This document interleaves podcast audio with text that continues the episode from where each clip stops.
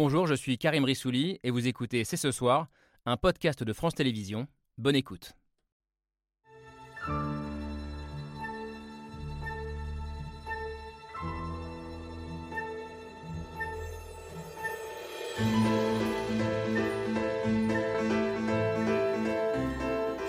Bonsoir à toutes, bonsoir à tous, bienvenue, vous regardez C'est ce soir. Il y a eu le 7 octobre 2023, il y aura sans doute désormais le 17, ce jour où une frappe a détruit un hôpital en plein cœur de Gaza.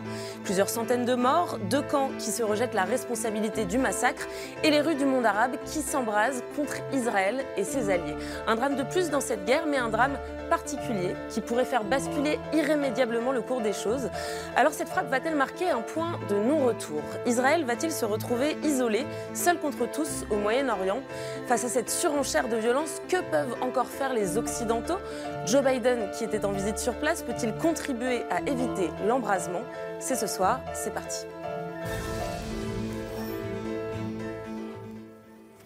C'est ce soir avec Arthur Chevalier. Salut Arthur. Bonsoir Camille. Alors y aura-t-il un avant et un après le 17 octobre 2023 C'est la question qu'on va se poser ce soir avec nos invités et notamment avec Christine Ockrent. Bonsoir. Bonsoir. Vous êtes journaliste, ça fait des années que vous nous aidez à, à comprendre les grands bouleversements de notre monde, euh, notamment avec votre émission Affaires étrangères tous les samedis à 11h sur France Culture. À propos de la frappe sur l'hôpital de Gaza hier soir et de la controverse sur l'origine des tirs, vous nous avez dit en préparant Aujourd'hui, les faits sont dépassés par la haine. On y reviendra, une haine, euh, en tout cas, qui pourrait déstabiliser toute la région. Et avec nous également, un journaliste qui revient à peine de ce Proche-Orient qui s'embrasse sous nos yeux. Bonsoir Jean-Pierre Perrin. Bonsoir. Vous êtes grand reporter, écrivain, vous connaissez très bien euh, la région pour avoir notamment couvert les guerres en Syrie et en Afghanistan, deux conflits dans lesquels d'ailleurs la bataille de l'information et de la communication euh, se posait déjà. Depuis hier soir, Israël et le Hamas se rejettent la responsabilité et vous, vous ne voyez qu'une seule issue, à savoir la rupture diplomatique très probable entre l'État hébreu et le reste du monde arabe. Et je crois que c'est également votre avis, Georges Malbruno. Bonsoir. Bonsoir. Euh, Vous êtes grand reporter pour Le Figaro. Ça fait près de 35 ans que vous suivez de près le conflit israélo-palestinien et tout ce qui se joue euh, dans la région. Et vous dites euh, qu'aujourd'hui, le Moyen-Orient est au bord de l'abîme, que ce conflit pourrait devenir une guerre régionale qui opposerait plus largement Israël et l'ensemble du monde arabe. Israël isolé, mais Israël toujours épaulé par Joe Biden qui était sur place. Aujourd'hui, le président américain qui a joué un numéro d'équilibriste, observé de près, j'imagine, par Jean-Dominique Merchet. Bonsoir. Bonsoir. Euh, Vous êtes journaliste pour l'opinion, spécialiste des questions de diplomatie et de défense. Alors qui pourrait jouer les médiateurs dans cette poudrière si ce ne sont pas les États-Unis, l'Égypte, le Qatar, la Turquie? Euh, Ça fait partie des questions euh, qu'on vous posera ce soir.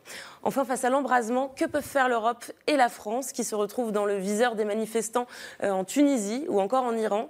Pour en débattre avec nous ce soir, Nathalie Loiseau, bonsoir. Bonsoir. Vous êtes l'ancienne ministre des Affaires européennes euh, d'Emmanuel Macron, aujourd'hui députée Renew, députée européenne euh, Renew. Et face au drame hum- hum- humanitaire en cours, vous dites qu'il est urgent que l'Union européenne se ressaisisse et qu'elle parle enfin d'une seule voix.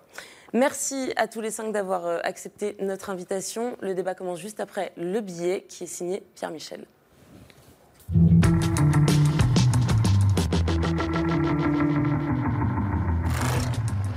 Ça change tout. Hier soir, une puissante déflagration a frappé la cour de l'hôpital Al-Arli dans le centre de la ville de Gaza. Il y avait des malades, des blessés, mais aussi des centaines de déplacés venus se réfugier, pensant y trouver la sécurité.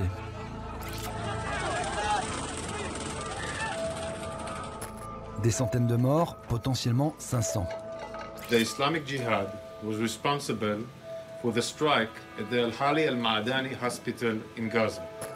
Le Hamas et Israël se rejettent la responsabilité. Blocus oblige, de toute manière, il n'y avait personne sur les lieux pour confirmer ou infirmer l'origine du tir. We should be really clear. NBC News is not able to get into Gaza right now. The Israeli border is sealed, the Egyptian border is sealed. Mais quoi qu'il arrive, tout a changé.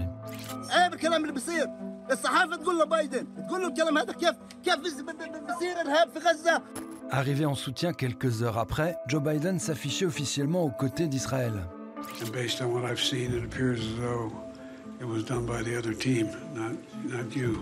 Joe Biden soutient, mais Joe Biden prévient. The world's looking.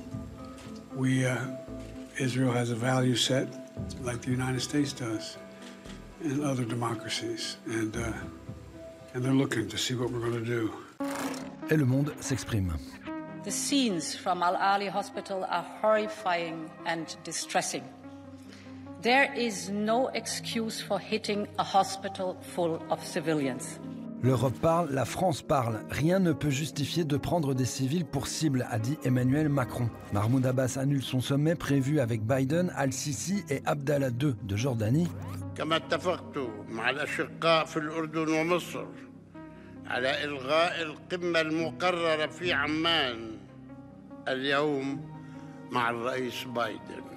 Abdallah II de Jordanie qui faisait hier ce constat c'était avant le drame. The whole region is at the brink of falling into the abyss that this new cycle of death and destruction is pushing us towards. The threat of this war expanding is real. Et la colère aussi s'exprime. Manifestation en Jordanie, affrontement devant l'ambassade des États-Unis au Liban et devant l'ambassade de France à Tunis.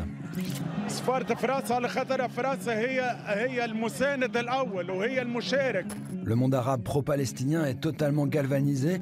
Quoi qu'il advienne, Israël semble prise au piège.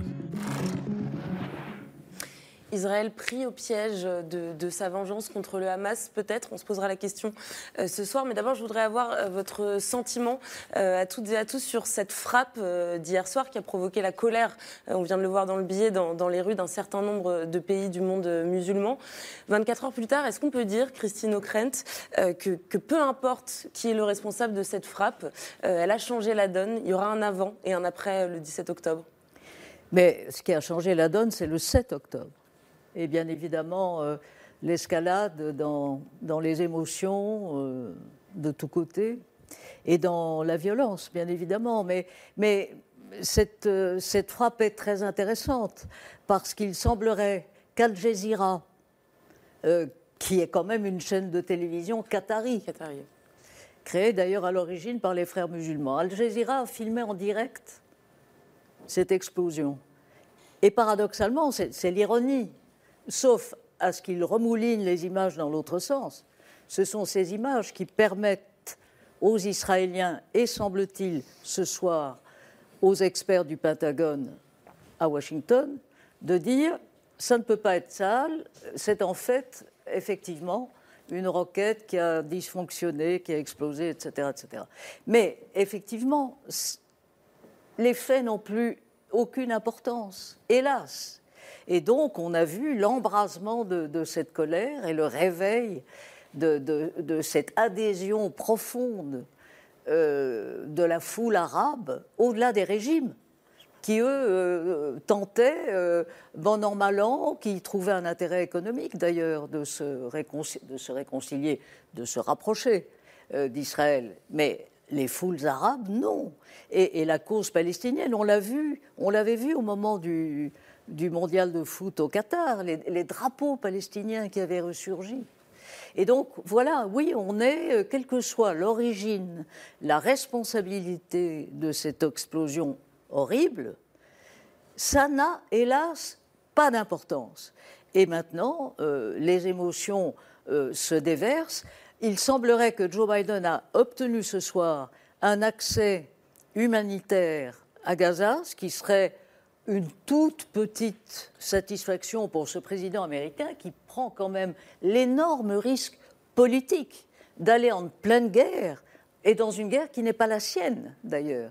Réaffirmer d'un côté le soutien indéfectible des États-Unis à Israël, mais aussi, bien évidemment, se préoccuper des otages, qu'il ne faut pas oublier dans toute cette histoire, et de l'accès de convois humanitaires à Gaza. Et donc on peut imaginer que l'enjeu pour le président américain à cette heure-ci, c'est d'obtenir des Israéliens des promesses concrètes d'accès humanitaire à Gaza.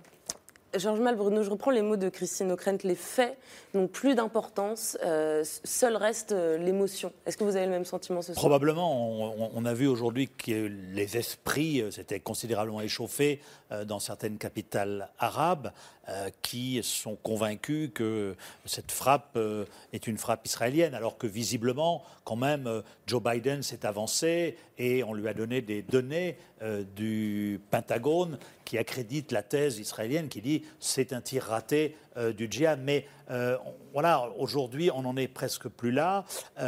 simplement, cette, cette, cette, attaque à alors Joe Biden effectivement, la condition de sa venue en Israël, c'était que Benjamin Netanyahou ouvre un espace entre Gaza et l'Égypte pour des corridors humanitaires. Il l'a eu. Simplement, cette attaque a plombé euh, sa rencontre à Amman avec les, dirigeants arabes qui doivent se retrouver samedi encore. Et, euh, c'est dans ce sens-là que euh, cette, cette attaque a. Et, je ne sais pas si elle marque une bascule, mais en tout cas, c'est un tournant parce que parce que on va on s'approche de la phase militaire, mais il va falloir pour calmer cette rue arabe. On a vu les dirigeants qui n'aiment pas le Hamas hein, partout condamner l'Arabie saoudite, le Qatar évidemment, euh, l'Égypte, tous les pays, parce qu'il semble que leur rue commence à, s'échauffer, et donc il y a une nécessité d'apporter une réponse politique, pas uniquement militaire, à ce qui se passe à Gaza. On en parlera probablement plus tard. Il y a différents scénarios qui sont euh, élaborés, mais on n'est pas aujourd'hui dans, dans la politique, même si elle compte beaucoup euh, pour un certain nombre de pays, notamment les pays arabes voisins. Jean-Pierre Perrin, cette colère de, la rue arabe, elle va encore plus compliquer euh, les négociations, notamment sur la dimension humanitaire. Quand on voit que Joe Biden devait rencontrer plusieurs dirigeants arabes à Amman, que la, que la rencontre a été annulée quelques heures à peine après, après la frappe sur l'hôpital, on se dit que le dialogue humanitaire, en tout cas, est de plus en plus mal engagé. Oui, alors c'est quand même une demi-victoire pour Biden, ou un demi-échec, plutôt un demi-échec, que de n'avoir pas pu rencontrer les dirigeants arabes à Amman comme c'était prévu. Donc la première phase pour lui est plutôt réussie. La deuxième phase, c'est un, gros échec, parce que finalement, il apparaît, malgré l'ouverture des corridors humanitaires, il apparaît quand même un allié euh, total d'Israël, même si c'est plus compliqué que ça, même s'il il a essayé d'atténuer la position israélienne, même s'il a essayé d'ouvrir des, des voies pour ne freiner un petit peu l'ardeur guerrière de, d'Israël, en particulier euh, la crainte pour les Américains, et, ça c'est fondamental, et pour Israël évidemment, c'est l'ouverture de ce qu'on appelle le second front, c'est-à-dire le front du sud Liban ou du nord d'Israël. Et là, euh, évidemment, là il y a une menace potentielle qui a monté d'un cran avec euh, le, but ou le missile qui, qui, a fracassé l'hôpital de, Gaza. Et je crois que c'est la, la grande hantise américaine, c'est justement d'empêcher ce second front qui, là, effectivement, pourrait conduire la région dans une, dans une, déliquescence et une violence euh, non contrôlée. Jean-Dominique Marché, vous y croyez à, cet embrasement, à cette euh, guerre qui pourrait prendre toute la région? Pas tellement, en fait. Je pense que le risque existe. Mais je crois que les Américains se sont réimpliqués extrêmement fortement euh, au Proche-Orient, beaucoup plus que ce qu'ils faisaient dernièrement. Euh, contraints et forcés par les événements. Hein, c'est certainement pas un choix. Ils avaient d'autres priorités. Ils reviennent en force avec un gouvernement israélien très affaibli en réalité. Euh, et on sent que les Américains prennent la main d'une certaine manière, y compris euh, sur ce que peut et va faire Israël. Et ils sont, les Américains sont dans une logique à la fois de contrôle de la situation et de dissuasion par rapport à l'Iran et à ses alliés, donc le Hezbollah euh, dont parlait à l'instant Jean-Pierre Perrin, euh, et le Hamas aussi. Donc ils sont. Biden est en Israël, mais juste en face des côtes israéliennes, euh, en Méditerranée orientale, il y a deux porte-avions. américains et ça compte. et donc il y a une forme de dissuasion en disant aux Iraniens et au Hezbollah on est là, si vous bougez, on, vous tapera, nous. Euh, et donc, effectivement, je crois que, j'espère, euh, euh, la logique de dissuasion finira par l'emporter. Et donc, je ne vois pas une extension, on sent une extension généralisée, une guerre générale dans la région. Je pense que la situation est bouillante, mais ça ne déborde pas encore de la casserole. Nathalie Loiseau, une situation bouillante qui ne déborde pas encore. Est-ce que vous faites le même constat? Je suis plus pessimiste parce que euh, ce que l'on voit d'abord, et ça a été dit, c'est une espèce de colère 2.0, c'est-à-dire que ça va très vite. On ne se donne pas le temps et on n'a même plus envie de savoir. Mais euh, un événement confirme ses propres préjugés. Et ne- n'oublions pas que depuis le 7 octobre, on a une population israélienne traumatisée. Et chaque jour, le traumatisme revient parce que on a les témoignages de euh, ceux qui s'occupent des corps euh, des personnes euh, non seulement abattues par le Hamas, mais torturées, suppliciées.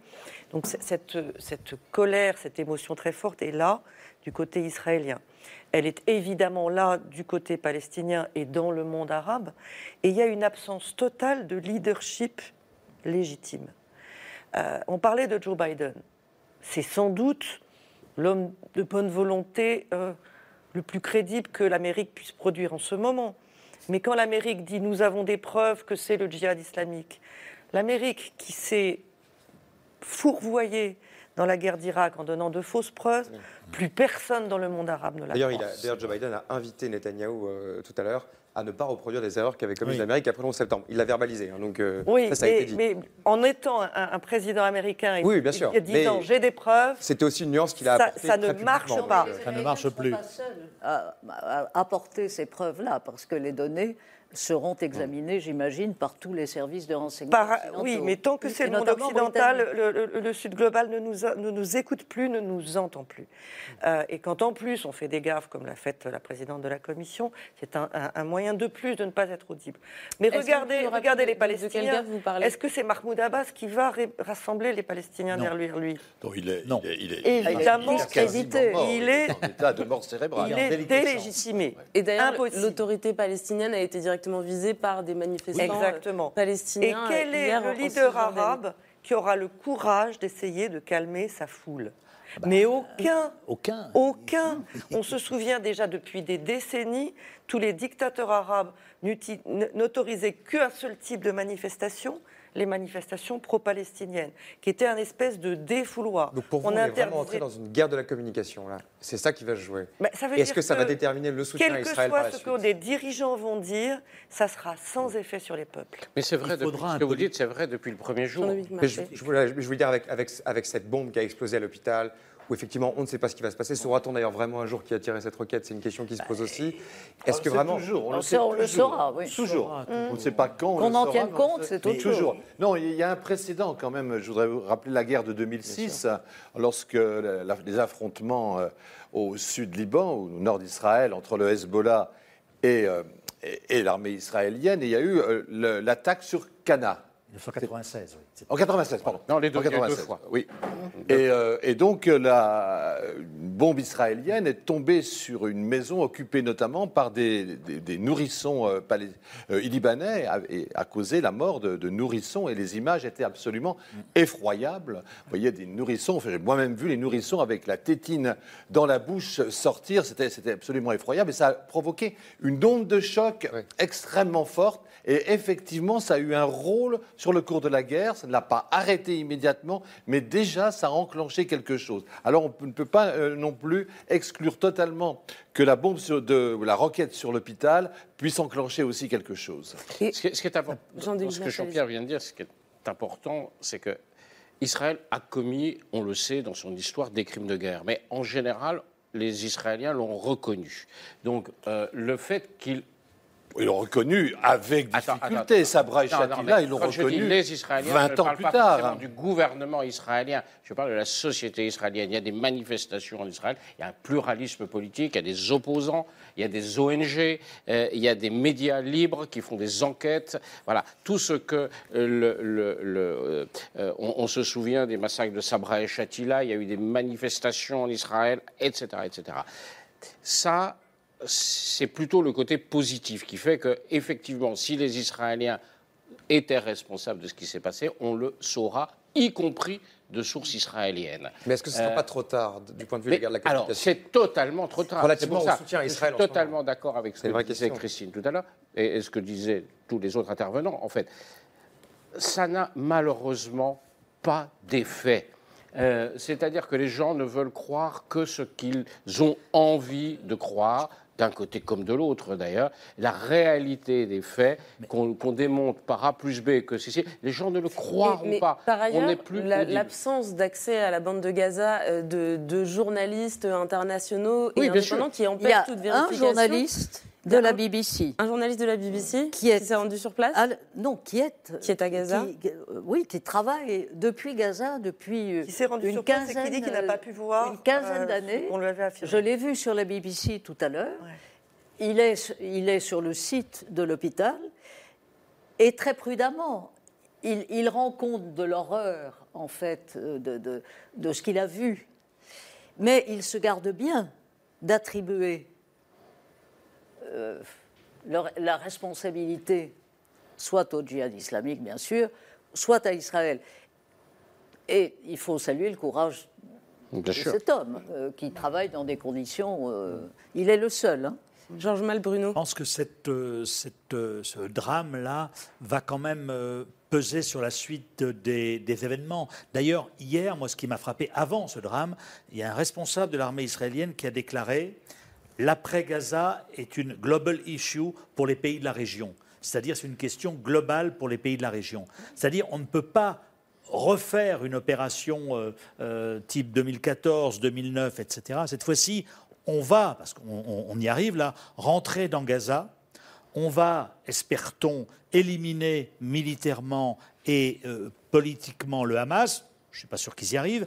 Mais qu'est-ce qu'on fait après? Et c'est là, au- aujourd'hui, c'est dommage qu'il n'y ait pas eu ce sommet à Amman parce que euh, Biden, avec Abdallah II, avec Sisi et les autres, et samedi prochain, vont penser déjà un petit peu à ça. Parce que qu'est-ce qu'on fait après? Là, cette fois-ci, on a basculé dans un autre monde. Ce sera une opération, je pense, longue, mais qui doit arriver permettre de, de- sinon d'éradiquer, en tout cas de faire place nette du, du Hamas. Mais qu'est- qu'est-ce qu'on fait après?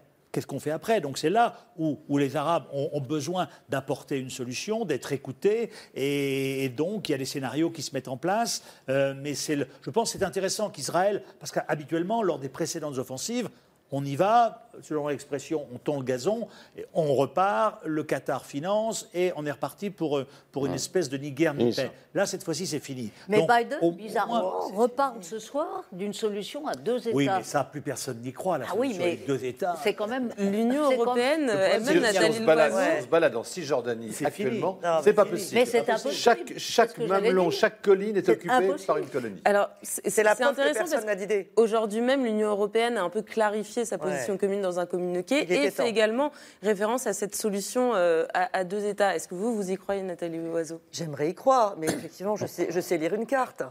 Euh, et malheureusement, tout a été fait, pour le coup, par les autorités israéliennes depuis des années pour que cette, cette, euh, solution Et surtout par le gouvernement en place. Et pour que cette. Oui, enfin, il y, a- y y y eu des prédécesseurs. Oui, Il y a eu des prédécesseurs. Non, non. Euh, admettons que, que, la colonisation. Est-ce que les opinions arabes eux-mêmes veulent aujourd'hui une solution à deux États, vu effectivement ce qui est en train de se passer Est-ce que c'est encore une question d'actualité? Est-ce que géopolitiquement parlant, Oui. ça fera Alors, sens opinions, oui, mais le Hamas, non. Non, le Hamas voilà. de la destruction d'Israël. Et on voit mal- malheureusement euh, cette montée phénoménale d'antisémitisme. Quand on voit une synagogue en Tunisie brûlée, euh, on, on voit une espèce de, de bonde qui, qui se, se- se retire euh, et, et- et un flot de haine qui, qui se déverse. Aujourd'hui, personne n'a de solution. Tout le monde est en train de travailler à quoi? Au- À contenir le conflit euh, et à ne surtout pas le laisser déborder. Les dirigeants arabes qui devaient rencontrer Joe Biden, qui ne l'ont pas fait, j'allais dire au motif et peut-être même au prétexte de l'hôpital, c'est parce que ils ne peuvent pas se confronter à leurs opinions, mais c'est aussi parce qu'ils ne peuvent pas dire publiquement ce que l'on sait qu'ils pensent et qu'ils ne veulent accueillir aucun Palestinien. Le- Donc la solidarité avec le monde, le- la, solidarité avec si, les si, Palestiniens, Il a une c'est très formule. bien, mais surtout qu'il reste à Gaza, Oui, surtout qu'il reste, reste en Si, Cisjordanie. dire, il, faut, il faut aussi les comprendre parce que quand on a en Israël des ministres qui vous disent ouvertement la solution c'est le transfert et que ça a été dé- déjà euh, euh, alimenté par, de- par d'autres premiers ministres, si vous voulez, Je ne dis pas que les pas envie pas, de régler d'être la je- je variable dis simplement que le- leur solidarité s'arrête assez vite, quand même. Et, et donc la Jordanie aussi qui en a accueilli. Donc il effectivement il y a un front commun, on l'a vu, le roi Abdallah à Berlin a dit no refugee. pas de réfugiés chez moi, ni en Égypte. Donc il faut trouver un moyen de, de- d'abord de stabiliser la bande de Gaza. Est-ce que c'est une force euh, des Nations Unies avec des troupes arabes, égyptiennes, de l'autorité palestinienne financée par l'Arabie Saoudite? Est-ce que est-ce que c'est euh, est-ce que c'est on rase tout, on remet l'autorité palestinienne? Le problème, comme vous, Vous- l'avez dit, vous il posiez la n'y a question- plus d'interlocuteur. Ah. À Mahmoud Ouais. Abbas est nu, l'autorité palestinienne n'existe plus. les Netanyahou est contesté? Comment? Netanyahou est contesté. Netanyahou est contesté, donc on est devant un, un- une- une- un- c'est c'est vertigineux comme le, le- le- la, la- la situation et le, et le trou noir auquel on, on est confronté. Donc, c'est une- à vous entendre, c'est une page et une situation complètement inédite où personne ne sait vraiment vers Oui, où on mais dirige. vous, vous posez la question du, du leadership où, où Georges la posait. Le, le leader, le seul leader possible aujourd'hui, euh, évidemment, c'est pas Mahmoud Abbas, c'est pas, c'est le MBS, le prince d'Arabie Saoudite, parce que c'est le grand pays, parce qu'ils ont un plan de paix depuis des années. euh, et qu'ils sont par ailleurs euh, euh, considérés comme les gardiens des lieux saints. Et on sait bien le rôle symbolique que joue, continue à jouer y compris euh, dans les masses, euh, dans, la population palestinienne, la question de, l'accès aux lieux saints de Jérusalem. C'est pas c'est pas par hasard que l'offensive du Hamas s'appelle euh, le déluge d'Al-Aqsa, le nom. Voilà. Donc et c'est donc très puissant, par ailleurs, et très riche. Et Euh, très euh, imprévisible. est très imprévisible, est très imprévisible. Il peut être, je ne dis pas qu'il sera, mais si quelqu'un aujourd'hui a des cartes possibles à jouer, ce serait sans doute lui. Pas comme négociateur, parce qu'il ne parle pas, il déteste les, les frères musulmans, donc il déteste le, le Hamas. Les intermédiaires seraient plutôt le Qatar, la, la- la Turquie, des gens qui ont des, des Les liens avec. Émirats arabes unis. Et Les les euh, MBS, c'est quelqu'un que vous, vous Les connaissez très Émirats ont, ont condamné Oui. le Hamas Aussi, dès le premier jour. Bien sûr. Oui, si on est, ça, si on est musulmans Sans dans les surprise. Émirats, on est en prison. Mais sur, sur le rôle que pourrait jouer l'Arabie Saoudite, euh, alors c'est un pays qui était euh, en train de normaliser ses relations euh, avec Israël, on le rappelle. Oui, il y avait deux ministres israéliens qui étaient en Arabie Saoudite, je crois. Deux jours avant, dernière. 15 jours. Voilà. Oui, mais ils ont stoppé là parce que Le ils ont 7 stoppé octobre, ça a mis un coup d'arrêt. Est-ce est-ce que le pays a toujours un, un rôle à jouer dans la Le, résolution le pays, crise, dans la non, négociation mais euh, le, euh, Mohamed Ben Salman, oui, parce que comme vient de le dire Jean-Dominique, il a, il a toutes les cartes en main. Comment va-t-il les jouer? Parce qu'il a aussi cette espèce de- comment appeler ça, cette coquetterie vis-à-vis des États-Unis. Il les tient à distance. Il ne veut surtout pas augmenter sa production de pétrole pour faire plaisir à, euh, à Washington, etc. Donc, euh, Il y a des cartes. mais il a puis, vous des savez, cartes. euh, Il a des leader cartes. du monde sunnite, c'est quelque chose de fragile. Euh, je vois ce, que, ce qui a été dit par la Ligue arabe, je vois les communiqués saoudiens, c'est quand même extrêmement euh, en soutien aux Palestiniens, Euh, pas de condamnation du Hamas, Euh, il a aussi une jeunesse, Euh, il a aussi des rivaux, et je ne suis pas sûre qu'il va s'exposer de sitôt pour faire quelque chose qui ressemblerait à un cadeau à Netanyahou. Non, mais il a- que ça se fait discrètement entre dirigeants, petits arrangements, euh, accords d'Abraham euh, euh, étendus, ça va. Mais quand il y a ce qui se passe aujourd'hui, c'est autre chose. Ah non, mais aujourd'hui, la question- que- la oui, mais la une question- question, c'est de une question sur les accords d'Abraham, de Christian régler la que vous question disiez. palestinienne. Ce que, ce que vous disiez- ce que sur les accords d'Abraham, qui était quand même une solution de diplomatie économique au conflit. C'était pensé Pas comme seulement, ça. pas seulement, Parce que, pas seulement. pas seulement, mais c'était quand Il y même. avait quand même, euh, dans la pensée de, est-ce des que- accords d'Abraham, il y avait l'Iran tout Oui, comme Mais voisin. est-ce que là, on n'assiste pas à un retour du politique, Ouais. justement Ah, Est-ce que là- c'est pas l'échec d'un règlement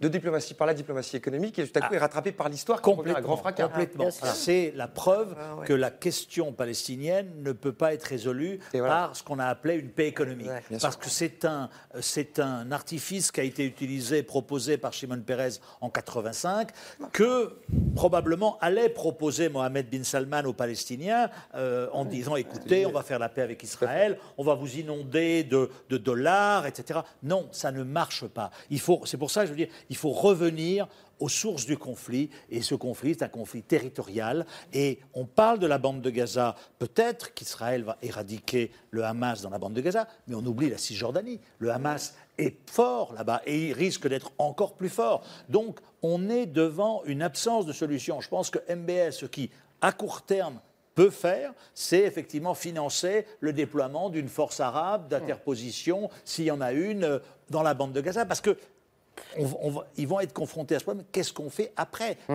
J'en- donc, ce que vous reviens. dites, Et c'est en substance, problème c'est que pour même eux si, aussi. même si euh, Israël parvient à remplir son objectif qui est de détruire complètement le Hamas, ça ne résout pas la question de qu'est-ce qu'on fait Qu'est-ce après. que vous faites? Qu'est-ce que vous, vous, vous imp- imposez quel pouvoir? Alors Israël a en prison des gens qui pourraient euh, servir peut-être de pouvoir alternatif. Je pense à quelqu'un comme Marwan Barghouti, qui est emprisonné depuis l'an 2000, qui est quelqu'un que, qui était, on connaissait, hein, Jean-Pierre, qui est tout à fait euh, convenable. Il y a des gens comme Mar- euh, Mohamed Darlan, qui est un ancien responsable des services de renseignement, est à Doha, qui est, lui. qui est non non qui est à- aux Émirats Arabes Unis, financé par les Émirats amis d'Israël, qui bon, qui est de Gaza, détesté par la population, mais tout ça, c'est des gens qui sont un peu grillés quoi. Et donc Je crois qu'il- je crois qu'il est quand même trop tôt. Oui, il est pour se poser ce genre de questions, parce qu'on ne sait pas si demain, Exactement. il y aura une offensive terrestre ou pas. La question, c'est l'offensive terrestre, jusqu'où elle va aller, euh, quelle ampleur elle va prendre, et les conséquences, puisque euh, les conséquences, il y a eu trois lignes rouges qui ont été euh, tracées par le, Hezbollah et derrière eux les Iraniens. Je ne veux pas dire que l'Iran va intervenir, hein, pas du tout, mais en ce qui concerne le Hezbollah, il a dit il y aura intervention si l'armée israélienne pénètre dans la, dans la bande de, Ga- de Gaza, si elle élimine totalement le, le Hamas, et troisièmement, si elle attaque l'Iran. Donc les trois, ces trois lignes rouges ont été posées clairement. Et ce qui est inté- intéressant aujourd'hui, euh, si on regarde le Liban, c'est que le grand chef du Hezbollah, son secrétaire général, Hassan Nasrallah, n'a pas prononcé encore un mot. Et tout le monde est suspendu à sa parole parce que c'est un grand parleur, il peut faire des discours à la Fidel Castro pendant 4 ou 5 heures, et là, il, ne il se tait. Alors, comment interpréter ce silence Tout est dans le silence actuellement de Nasrallah, et alors là, là les points d'interrogation, ils sont, ils sont multiples. Comment vous l'entendez, vous, ce silence? Je l'entends, le silence, oui, ben, je, je- je pense que la décision n'a peut-être pas encore été prise. Et le ministre prise. iranien des Affaires étrangères était à Beyrouth. Et il- Pendant- et- pendant et- trois jours. Et, et- et l'Iran a dit quelque chose de très intéressant. L'Iran a dit vos actions israéliennes détermineront nos actions. Comme tu l'as dit, il y a un certain nombre de Ouais. Il y a, on a vu. Il a euh, même dit, nous avons le, attends, c'est le, le- oui, ils ont le doigt. Il parlait pas de l'Iran, il parlait de, de- Voilà. de- du Hezbollah et des autres. Ils ont le doigt sur la détente. Je ne crois pas qu'il y ait une. Je suis un peu comme euh, Jean-Dominique. Je ne pense pas que l'Iran ait vraiment intérêt à rentrer dans une guerre. Mais, ses alliés, peut-être. Les pions sont, sont posés. Bon, hier, j'ai fait un papier, j'ai appelé à Bagdad. Les milices chiites irakiennes pro-Iran sont prêtes à euh, frapper des intérêts américains en Irak. On oublie aussi, le Hezbollah, comme tu l'as dit, est silencieux. Et il a été un petit peu pris de surprise par l'attaque du Hamas, parce que là, euh, bon, il y a une espèce de, une gentleman agreement avec Israël. On tape un petit peu, mais pas beaucoup. Mais on oublie la Syrie, où les Iraniens et le Hezbollah ont prépositionné des bases depuis dix ans, et la surprise pourrait venir de là, avec des attaques sur, à partir de la Syrie sur Israël. Et qui va aller ensuite protester contre les la ripostes israéliennes en Syrie? Ah, mais ce Comme seront, des, par hasard, ce seront des ripostes Bah- américaines, Georges. C'est ça le truc. C'est- C'est la dissuasion. Non, non, non, non, non, c'est la dissuasion. Ah, il y en a eu une ou deux. là, non, non, non, non. Là, non, on fait des non, mais c'est pour ça que je S'il vous parle. plaît, s'il vous on n'en- on n'entend plus rien. C'est pour ça que je Jean-Dominique parle. Marché, Non, précisez non. votre Ce que je pensée. veux dire, je c'est laisse que répondre après. les États-Unis aujourd'hui, comme je le disais il y a- deux minutes, contre l'Iran et ses alliés. Il dit l'Iran et les alliés de l'Iran en Irak, en Syrie, au Liban. Tout ce qui- Et c'est ça que les États-Unis mettent en place, c'est-à-dire une dissuasion Et deux porte-avions. ouais. contre l'Iran et ses alliés pour qu'ils ne rentrent pas dans la guerre. Ça, c'est le volet dissuasif de l'action américaine. Et il y a par ailleurs, par rapport à l'Iran et à ses alliés, et puis il y a par ailleurs un volet humanitaire, entre guillemets, de la politique américaine, de dire aux Israéliens, n'y allez pas trop fort. Euh, Laissez, laissez les humanitaires, le les sorties humanitaires, le- le- le- l'aide Et- Et humanitaire n'oubliez pas, pour permettre, pour permettre, je le repense vraiment, une opération militaire le, c'est le israélienne cœur de contrôlée, la façon contrôlée, dont va se dérouler l'offensive terrestre. Si elle est effectivement extrêmement sanglante, extrêmement destructrice, là, on a un risque, comme tu le disais, d'intervention de l'Iran, parce que l'Iran l'a clairement dit. Si Israël bon, fait le job, mais, mais en, en- en- en écoutant les, les conseils de retenue qui lui ont été prodigués, Et là, c'est je pour pense ça que lui- Biden est sur lui- place. Et Sous réserve sur place, que l'Iran contrôle toutes ses milices, contrôle toutes ses factions, ce qui me paraît aussi un peu une vue de l'esprit. Relativement. Ça, une étincelle. Parce peut que le Hezbollah pourrait vraiment agir Depuis la sans mort l'accord de de l'Iran. ça Soleimani, paraît- c'est beaucoup, beaucoup plus compliqué, C'est beaucoup beaucoup moins vrai. vrai. Déjà, ça. les milices sont quasiment sont sur le irakiennes, sont sur le, autogestion. sont sur le pied de guerre. Elles sont en elles sont, elles sont prêtes et, et en plus Mais elles veulent en découdre. si je résume tout ce que vous êtes en train de me dire et cette poudrière euh, moyen-orientale que vous êtes en train de décrire, est-ce qu'on peut dire, Christine O'Crane, que le, le Hamas, finalement, a piégé tout le monde et, Ah ça c'est bien évident. réussi le Hamas a piégé tout le monde, pris tout le monde de court, y compris l'Iran, y compris le Hezbollah, ça, Ça, c'est sûr. bah, alors il a été là, question, là, il a été Jean-Pierre, il Non. a été question d'une réunion à Beyrouth lundi avant, Oui. euh, Ouais. avant le 7, si j'ose dire, euh, où voilà, il y aurait eu concertation entre le Hamas, le Hezbollah et les Iraniens. Vous en savez peut-être Oui, mais pour plus qu'une que cela, opération- mais- euh, une encore opération. une fois, euh, les faits sont là. Et le Hamas a déclenché cette opération euh, avec une ampleur qui, me semble-t-il, a surpris euh, même ses alliés. Ah, c'est pas Oui, certain. oui, mais alors, d'abord, pour Oh. qu'une opération ait lieu sans que les services israéliens soient au courant, elle a sans doute été décidée le jour même. Sinon, elle aurait fuité. Oui, mais Elle a avec une pro- ampleur la- telle et une sophistication. Oui, elle a été préparée, moyens. en- Elle a été préparée a en longtemps, longtemps, longtemps à Et l'avance. une communication. Mais la, la décision a dû être prise juste au dernier moment. Et je pense que la décision n'a pas été prise à Téhéran. Ça- Non, Est-ce qu'elle aurait, été- elle pas aurait- dit ça. elle aurait fuité, hein, je crois. pas Elle dit aurait ça. J'ai pas dit ça du tout. Au contraire, je dis que le Hamas a pris de court tout le monde. Mais il me semble qu'il ne faut pas non plus oublier les otages. Et que dans le, le- le voyage de Biden, encore une fois, il me semble que c'est sans otages précédent. israéliens, hein, du Hamas. Mais Internationaux. Oui, il n'y a ça, pas que des Israéliens, il y a des Français. Oui, bien sûr. Il y a des. Américains. Il y a des Du Hamas.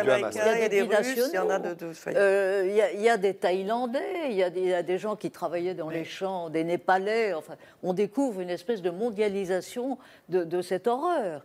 Et donc, il me semble que pour les États-Unis en particulier, l'un des enjeux, on, a, on en a discuté jusqu'ici, l'enjeu euh, dissuasif vis-à-vis de l'Iran, Les otages. euh, euh, l'enjeu de modération humanitaire pour essayer de dire aux Israéliens, problème d'image, c'était les premiers mots de Biden en arrivant. N'oubliez pas vos valeurs, nos valeurs communes. Problème d'image, le monde nous regarde. Mais il y a aussi les otages.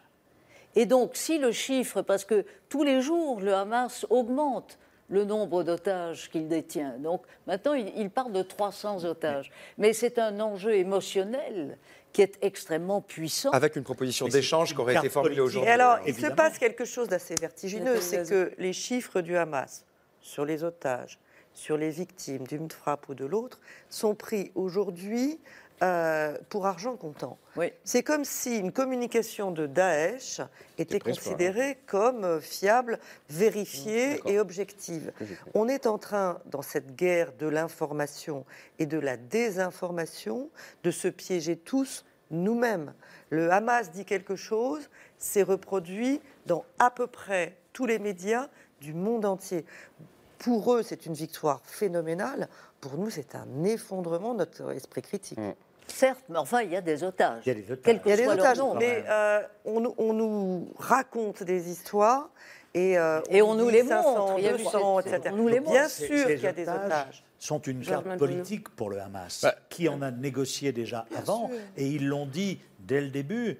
Nous avons suffisamment d'otages, je pense qu'on peut les croire, parce que euh, pour négocier la libération des détenus euh, palestiniens en Israël, parce que euh, comme on l'a dit, dans le passé, c'est ce qu'ils ont fait. Et le Hamas, aujourd'hui, même s'il est détruit euh, à Gaza, il existera en Cisjordanie. Il y a des détenus euh, euh, palestiniens qui viennent de Cisjordanie. Et donc le Hamas va avoir à cœur, pour renforcer sa popularité qui, à mon avis, est déjà croissante, d'obtenir la libération. Il est évident que même s'ils en ont que 70, vous vous, vous souvenez de, de l'échange entre Gilad Shalit et les 1000 détenus palestiniens, donc s'ils en ont que 50 à échanger, ils vont arriver à un, à un chiffre de, dé- de- de- de- libération qui est très importante. Et est-ce que cette question des otages, c'est aussi euh, ce qui explique peut-être le retard de cette euh, opération euh, terrestre à Gaza qu'on, qu'on- que En le partie, monde en partie seulement. bombardement, Ce qui est- ce qui hein. est- ce qui est intéressant, c'est de les- les- le gouvernement israélien a donné la liste de ses objectifs stratégiques dans cette affaire.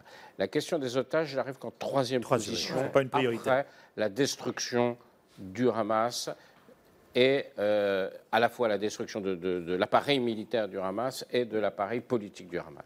Et Ça en arrive communication, troisième position, et la formule euh, employée, c'est nous ferons des efforts extraordinaires, nous ferons des efforts extraordinaires. C'est-à-dire, il dit, il dit, bah, on va faire ce qu'on peut, quoi, voilà. On va faire ce qu'on peut pour les otages. Mais ce n'est pas forcément la priorité des priorités Ça vous paraît être un des changement de Israéliens. la part d'Israël ou pas Pour que la question du traitement des otages a toujours été excessivement Oui, mais quand vous avez pardonnez-moi, mais quand vous, vous- là vous avez eu un truc, un pogrom avec 1400 morts, 1300 ou 1400 morts, euh, et c'est vrai que le choc psychologique est tel que il faut reconnaître que la question des otages n'est pas aussi sensible qu'elle l'aurait été s'il n'y avait pas eu les scènes d'horreur avec les enfants massacrés, avec les viols, avec les... Voilà.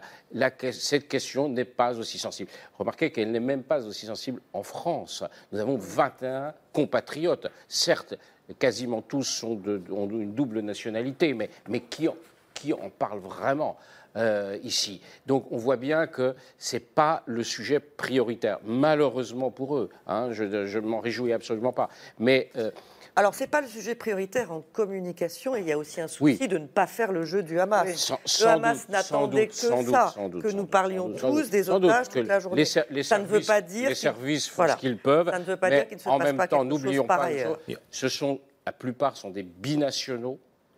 Et donc, doivent-ils être considérés comme des Israéliens ou doivent-ils être considérés comme des puis, Français est-ce qu'on a des la main pour Et gérer ça c'est Un Français- et un Français est un Français, quelle que soit oui, ses Oui, bien sûr. nationalités. Mais, mais, bien- mais- mais les, les- les- les- les preneurs d'otages, le Hamas en l'occurrence, peut jouer là-dessus, disant Ah, bah écoutez, on va libérer euh, les Français ou on va libérer les Américains. Euh, mais en revanche, on ne libérera pas les autres. Il peut mettre un coin, il peut tenter de mettre un coin entre D'où les une communication voilà, de communication. Il peut le faire. Je ne dis pas qu'il Le va président Macron, c'est quand même, hier a eu des mots en disant assez fort, il y a des discussions intenses en ces mots, avec, avec on peut imaginer la Turquie, le Qatar, Oui, voilà. le- le- l'ancien chef des renseignements turcs qui est ministre des Affaires étrangères. Est-ce qu'il est imaginable qu'on libère les otages français, les franco-israéliens et pas les autres? Non, non, non, Non, mais c'est ça va être un non, ça, processus question. long. Genre, la même question les- politique, ça va être est un processus très long. La question Et politique, soyons responsables quand on parle d'otages, par pitié.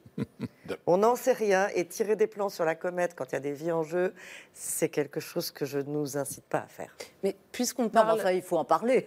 Il oui. ne faut pas les oublier dans Ah, bah, personne ne Bah, les oublie. c'est pour ça qu'il faut en on parler. ne les oublie pas sur ce, sur ce plateau. Puisqu'on parle de la France, je reviens à ces images euh, qu'on a un peu vues tout à l'heure dans, dans le billet de, de Pierre Michel. Euh, une- L'ambassade française euh, qui a été, euh, enfin plusieurs ambassades françaises d'ailleurs, qui ont été euh, la cible de manifestants en Tunisie, euh, également en Iran. Je crois qu'on a une image de graffitis qui ont été apposées sur euh, l'ambassade de France euh, à Téhéran qui appelle euh, à la mort à la France, ambassade meurtrière. Jean-Pierre Perrin, qu'est-ce qui explique que la France se retrouve si rapidement visée après, après cette frappe sur l'hôpital de Gaza hier soir? Alors apportons quelques nuances sur les manifestations, parce qu'il y a des manifestations qui sont spontanées. Dans le monde arabe, il y en a, notamment au Maroc, où le Maroc n'a jamais connu, je crois, des manifestations d'une telle importance. Et je vois que le- les manifestations au Maroc sont les plus importantes d'ailleurs du monde arabe, alors qu'on sait que le roi était quand même assez proche euh, d'Israël, pour des raisons euh, géopolitiques, disons.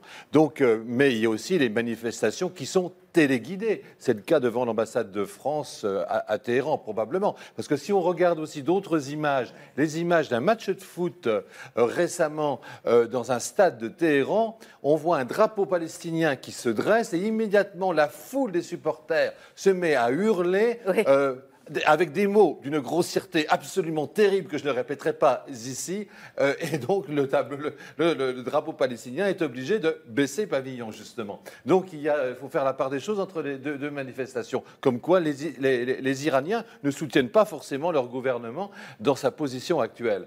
Et donc, euh, euh, oui, alors la, France, évidemment, a pris le parti quand même d'Israël à, à 100%. Euh, on n'est plus du temps de François Mitterrand, on n'est plus du temps de Jacques Chirac. C'est, c'est- pardon, je, je me permets de modérer ce que vous dites, parce que je trouve que Emmanuel Macron, contrairement à Scholz par exemple ou Biden, Ouais. a moins plongé, en tout cas Ouais. beaucoup moins rapidement. plongé. Mais- il a- pour les- pour les- donc, non, il a- non, pour il les a- il a populations. Il a quand même évité ces images qui ont été moyennement réussies quand même Oui. de Scholz et de Biden. Euh, Il n'y a pas de Sur rupture. place. Il y a pas de Ce que veut dire. Jean-Pierre, c'est qu'on l'a constaté, on a écrit un livre sur le déclassement français au Moyen-Orient, c'est que depuis en gros 2007 et le, et le départ de Jacques Chirac, euh, la France, euh, euh, la voix de la France est beaucoup moins entendue au Moyen-Orient parce qu'elle a perdu cette voix originale. Tu faisais allusion tout à l'heure à la guerre de 96, le massacre de Cana. À l'époque, Jacques Chirac a eu le courage, il y avait notre ministre des Affaires étrangères, Hervé de Charette, dans la région, il a réussi à imposer la voix, la voix de la France dans, le méca- la- dans un mécanisme de sécurité régionale entre l'Iran Qui et a Israël. fonctionné, Et qui, a, qui a fonctionné. fonctionné. Parce qu'à l'époque, on avait une voix originale. Aujourd'hui, depuis 15 ans, Mais- Bah, on n'est plus qu'est-ce- audible. Qu'est-ce qui s'est passé depuis Qu'est-ce qui s'est Ah bah, passé si on depuis plus Pourquoi il n'y aurait pas des plus manifestants devant les on s'est ambassades. rapproché d'Israël. le on s'est le rapproché d'Israël. Attendez, s'il vous plaît, on laisse finir Le Jean-Marc Bonneau conflit israélo-palestinien étant un conflit de basse intensité sur lequel on n'a pas de prise, eh bien, on a, on a tourné la tête parce que parce que ce- on n'a pas de prise et donc euh, et donc voilà.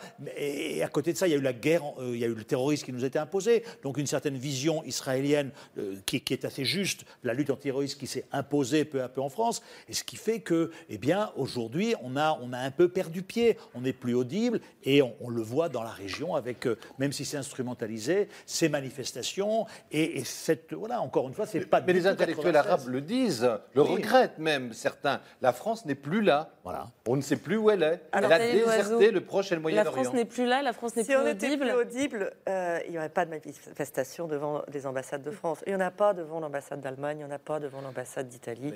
Eux ne sont pas audibles du tout. Euh, on l'a dit tout à l'heure, euh, ce sont des manifestations qui d'abord sont autorisées dans des pays où on n'autorise pas vrai. facilement des Ça, manifestations.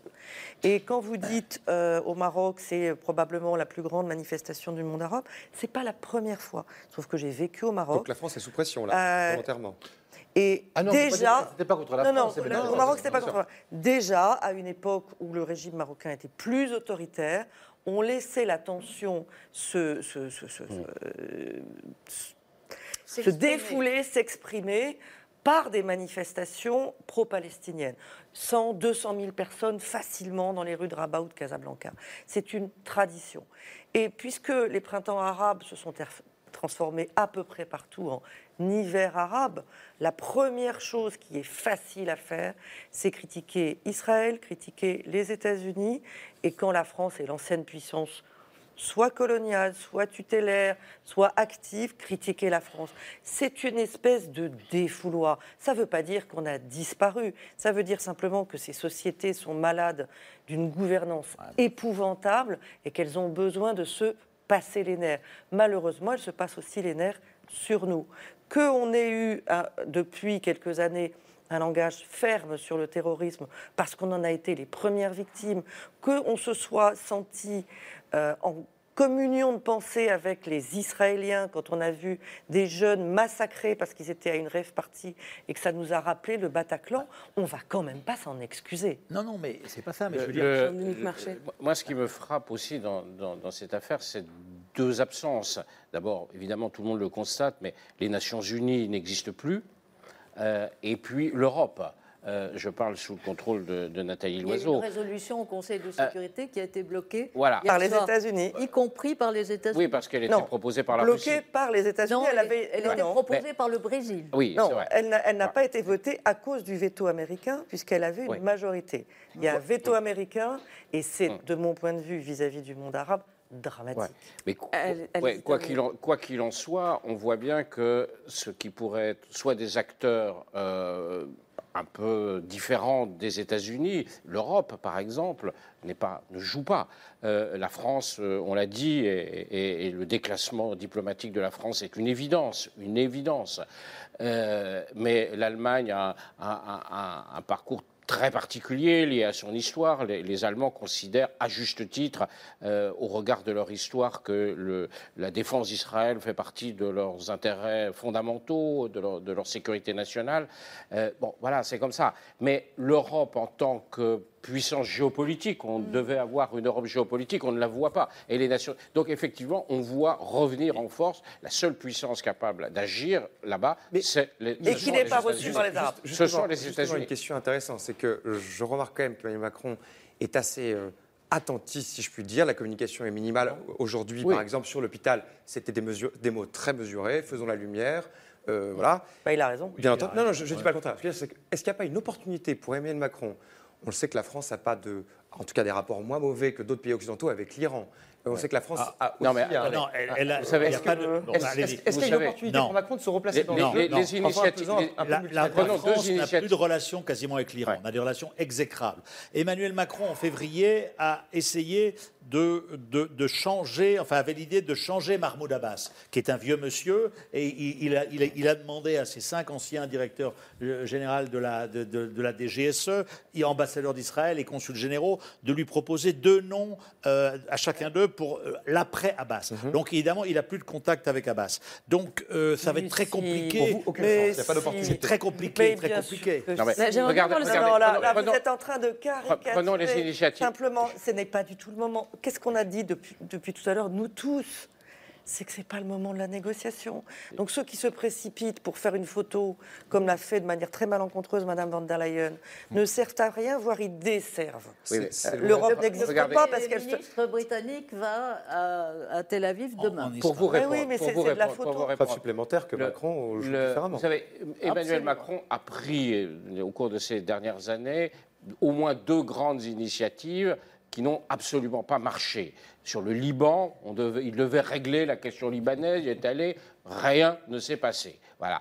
Et euh, Au on- contraire. on- Au on- contraire. au contraire, il a sans doute aggravé Mais la qui situation. a réglé Et- la question Pardonnez-moi. libanaise? Mais et, et, euh, il a euh, et quand il a essayé avec beaucoup de bonne volonté, je pense, euh, d'éviter la guerre euh, en Ukraine en allant voir Poutine, voilà, ça n'a vraiment pas marché. Donc je pense que les initiatives françaises, et je dis bien les initiatives françaises, pas seulement celles du président Macron, montrent qu'elles ne marchent pas parce que le poids de la France n'est plus ce qu'il Mais ça n'a rien à voir avec le poids de la France, alors, il y a- ça a à voir quand avec la même- réalité. Il y a quand même des choses qui, qui navrent tout le monde quand même sur le Moyen-Orient. La décision française de soutenir le candidat euh, Sleiman, par exemple, qui est considéré quand même comme un, un sous-fifre de Damas, un sous-fifre du Hezbollah, quelqu'un qui en plus est dans les magouilles et tout, et le proposer comme candidat à la présidence du Liban. Mais c'est quand même, ça fait rire le monde entier. Le J'aimerais- monde alors, j'aimerais bien avoir- on, avoir juste les qu'on parle d'un pays qui Allez-y a réussi quelque chose dans la région récemment.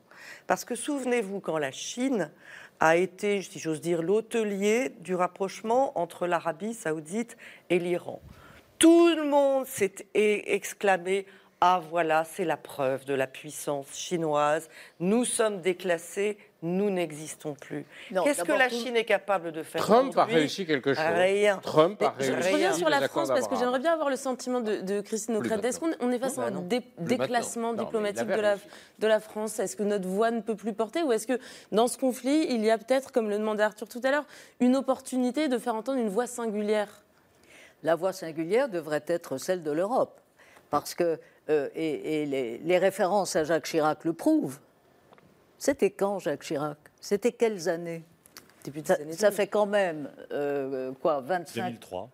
et Bon, 96. donc ça fait 20 ans, ça fait 20 ans que euh, l'évolution du monde est telle, l'accélération des crises est telle que la France seule n'a plus le poids euh, qu'elle pouvait avoir, un poids très relatif, parce que si on avait à l'époque oui. réglé quoi que ce soit, on n'en serait pas non plus dans la, dans la situation actuelle. Mais alors que peut mais, faire mais l'Europe la, mais la Chine, c'est très intéressant parce que oui, la Chine a fort habilement orchestré le rapprochement relatif entre l'Arabie sa- saoudite et l'Iran. On a vu que Sisi, l'Égyptien, a fait appel à la Chine il y a quelques jours en disant euh, faites quelque chose. Et on a vu Xi Jinping et son grand ami Vladimir Poutine, qui a le cynisme de regretter les victimes civiles non, à Gaza, euh, ce qui est quand même une honte absolue, puisqu'il continue de tuer des gens en Ukraine.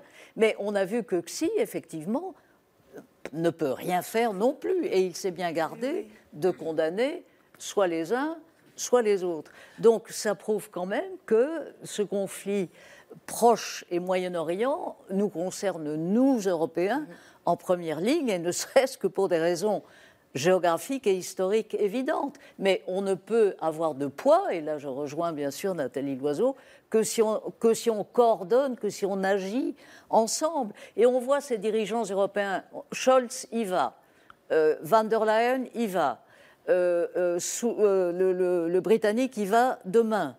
Euh, C'est pas comme ça qu'on Je pèse.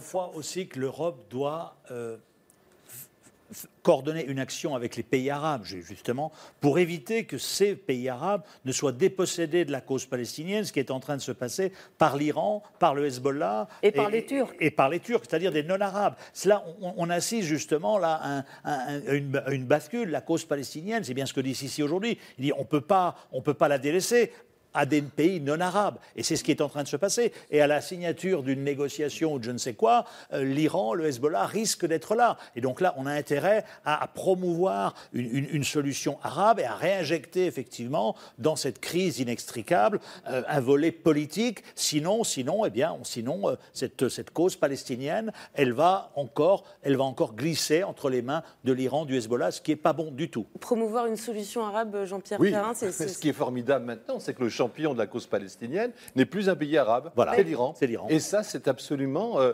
quand Et même Erdogan absolument qui a décrété trois jours de deuil national en Turquie. Mais ce qui est formidable, et puis si on, on regarde un peu au- au-delà, l'Iran apparaît aujourd'hui comme le, le grand gagnant. Qu'est-ce qu'elle a obtenu? La fin des accords d'Abraham, le- euh, la disparition de Mahmoud Abbas, parce que finalement, il est, il est totalement en sursis.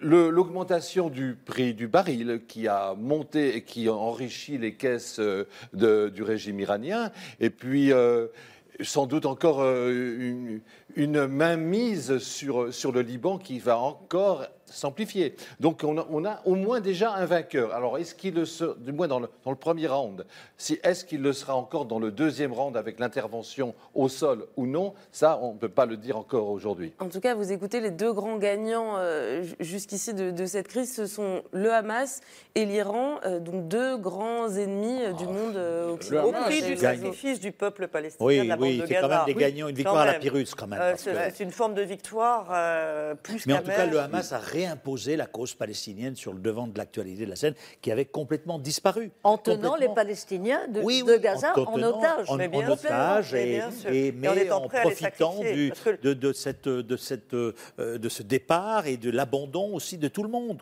Mais c'est que pas la cause palestinienne qui porte le Hamas, c'est euh, le martyr palestinien. Mais d'ailleurs, quel, Et c'est quoi le projet le du projet Hamas du, du Hamas L'éradication d'Israël. Pas seulement. Pas seulement, pas seulement. Non, pas seulement. Bon, enfin, principalement. Islamo-nationaliste. Euh, dans, dans les mairies que le, le- le Hamas a pu avoir jusqu'à ce que les maires soient euh, emprisonnés par les, par les Israéliens, il y avait une gestion qui Oui. tenait la route, hein, qui n'était pas certainement pas pire que celle de l'autorité palestinienne, Ah bah, qui était complètement dévorée le par la corruption. le Évidemment. Non, non, je crois qu'il y avait un projet de société, le projet de société euh, des Frères frères musulmans, tout musulmans, simplement, ouais. euh, avec un respect relatif Islamiste des, et djihadiste. Donc religieux, que donc il y a- il y a- ça- non, le, le- non, le- pas ah, non, non, absolument pas. pas le. Hamas n'est pas djihadiste. N'est pas Alors, djihadiste. Il n'est pas djihadiste. Non, pas du tout. les, alors, Ah, déclarations qui ont été faites depuis une semaine Non, mais- retirons. Je suis enfin, j'ai travaillé depuis des années sur. djihadistes, mais pas le Hamas. Jean-Pierre, on l'a couvert depuis Il n'a 25 il n'a ans. Mais jamais, oui. il n'a n'est jamais fait un sorti. attentat Alors, à j'ai une très l'extérieur. mauvaise nouvelle pour vous. Le monde est en train de changer. Écoutez les déclarations qui sont faites par le Hamas depuis une semaine, d'accord. qui appellent au djihad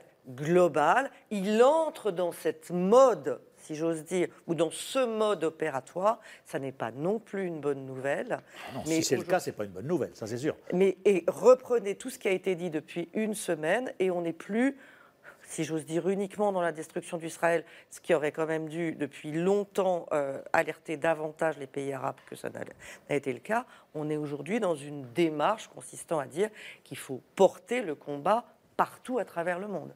Et on en revient à, à la question qu'on se posait en, en début d'émission. Euh, Christine Ockrent, ce, ce conflit, il a de plus en plus de risques de devenir un conflit assez global.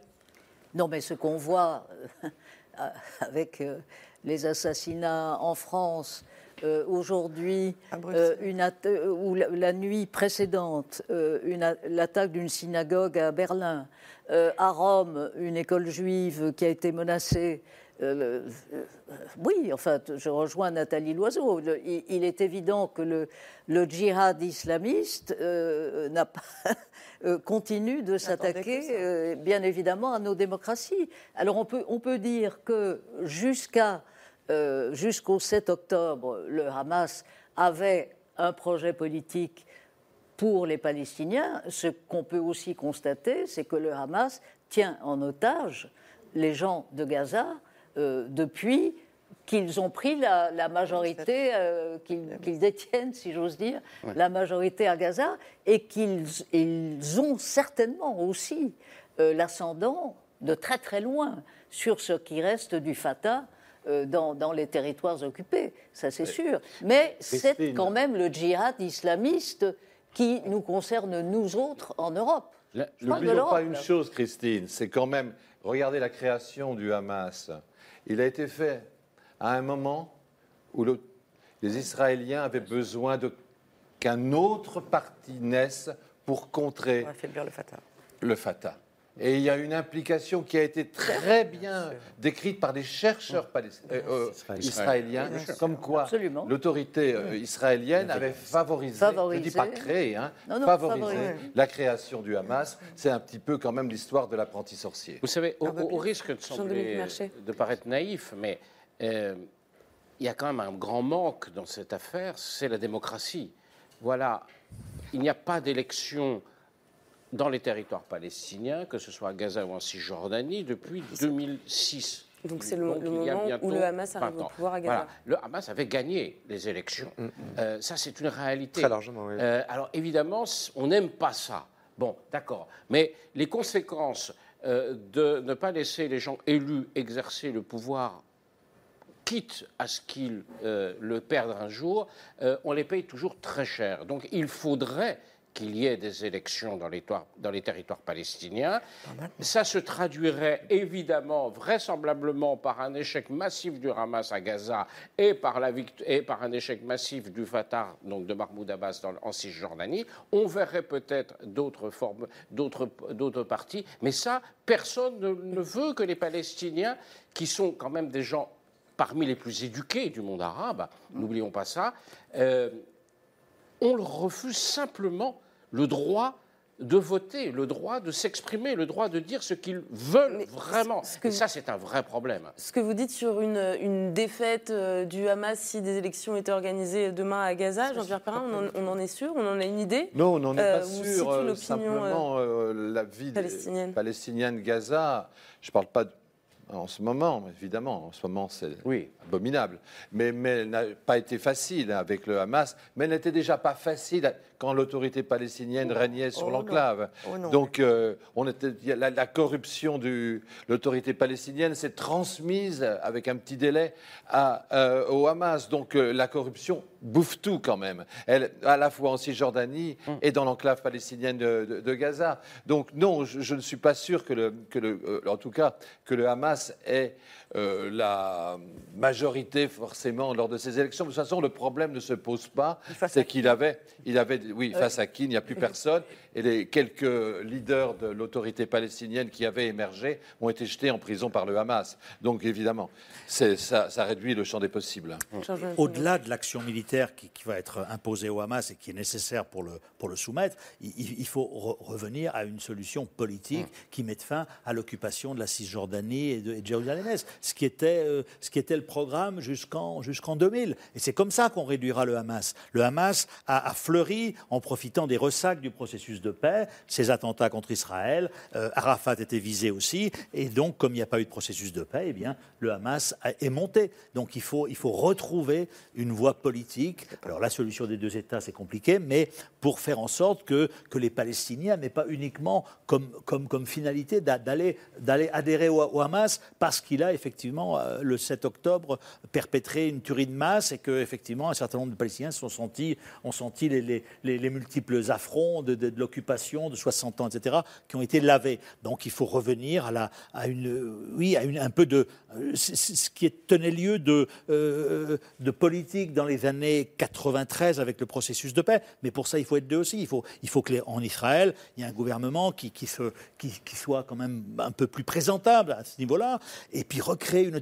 On a détruit euh, on a détruit avec la, fin de d'Oslo les acteurs. Et donc aujourd'hui, il faut recréer quelque chose d'autre, et c'est très compliqué. Il faudra quand même aussi un mot sur la responsabilité de Netanyahou. Quand on prend dans son gouvernement, quand on prend dans son gouvernement des ministres qui sont issus quand même de l'ancienne formation euh, du, euh, donc, oui absolument, absolument, dont, dont le leader disait qu'un bon arabe est un arabe mort on prend les descendants de ces, gens-là et qu'on les met dans ce gouvernement à des postes de responsabilité importants, on porte une responsabilité écrasante. Quand on entend de telles euh, citations, effectivement, retrouver le chemin d'une solution politique comme, euh, comme vous le, le souhaitez, Georges Malbruno, ça paraît encore un petit peu lointain. Je suis désolée, ce sera le mot de la fin, mais on aura l'occasion de continuer à débattre euh, et à discuter de tout ça euh, sur ce plateau. Merci à tous pour euh, ces échanges passionnants. Merci Christine Ockrent. on vous retrouve tous les samedis à 11h sur France Culture dans Affaires politiques. Nathalie Loiseau, merci également. On vous dit à très bientôt sur ce plateau. Jean-Pierre Perrin, je mentionne cet ouvrage collectif qui vient juste de paraître et auquel vous avez contribué. Petit précis de survie stratégique, c'est aux éditions de l'Équateur. Merci Georges Malbruno également euh, nous aider régulièrement hein, depuis le 7 octobre dernier à décrypter la situation. On continue de vous lire dans les colonnes du Figaro et je signale aussi votre livre coécrit avec Christian Chesneau. Vous avez déjà euh, mentionné tout à l'heure le déclassement français, comment la France a perdu son influence au Moyen-Orient et au Maghreb. Et je finis avec vous, Jean-Dominique Mercher. Merci beaucoup. On vous lit dans les pages de l'opinion et également sur votre blog Secret Défense sur le site du même journal. Arthur, merci. Merci Camille. On se retrouve demain soir. Ce sera en deuxième partie de soirée. Merci enfin à vous de nous avoir suivis. Bonne soirée et à demain sur France 5.